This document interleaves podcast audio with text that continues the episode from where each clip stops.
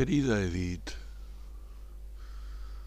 no sé si, si se acuerda todavía del largo, flaco, feo y aburrido compañero que usted aceptó para pasear muchas veces por París,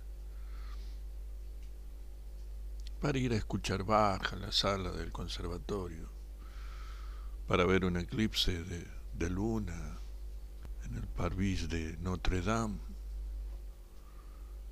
para tirar al Sena un barquito de, de papel, para prestarle un pullover verde, que todavía guarda su perfume, aunque los sentidos no lo perciban.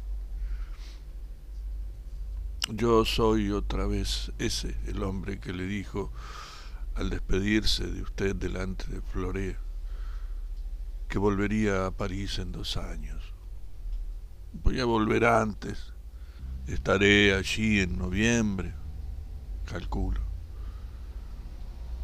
Pienso en el gusto de volverla a encontrar y al mismo tiempo tengo un poco de miedo de que usted esté ya muy cambiada, de que no le divierta la posibilidad de verme. Por eso, por eso le pido desde ahora, y se lo pido por escrito porque es más fácil que si usted está ya en un, en un orden eh, satisfactorio de cosas, si no necesita este pedazo de pasado que soy yo, me lo diga sin rodeos. Sería mucho, sería mucho peor disimular un aburrimiento. Me gustaría que, que siga siendo brusca, complicada, irónica, entusiasta. Y que un día, un día, yo pueda prestarle otro pullover. Carta de Julio Cortázar Editaron.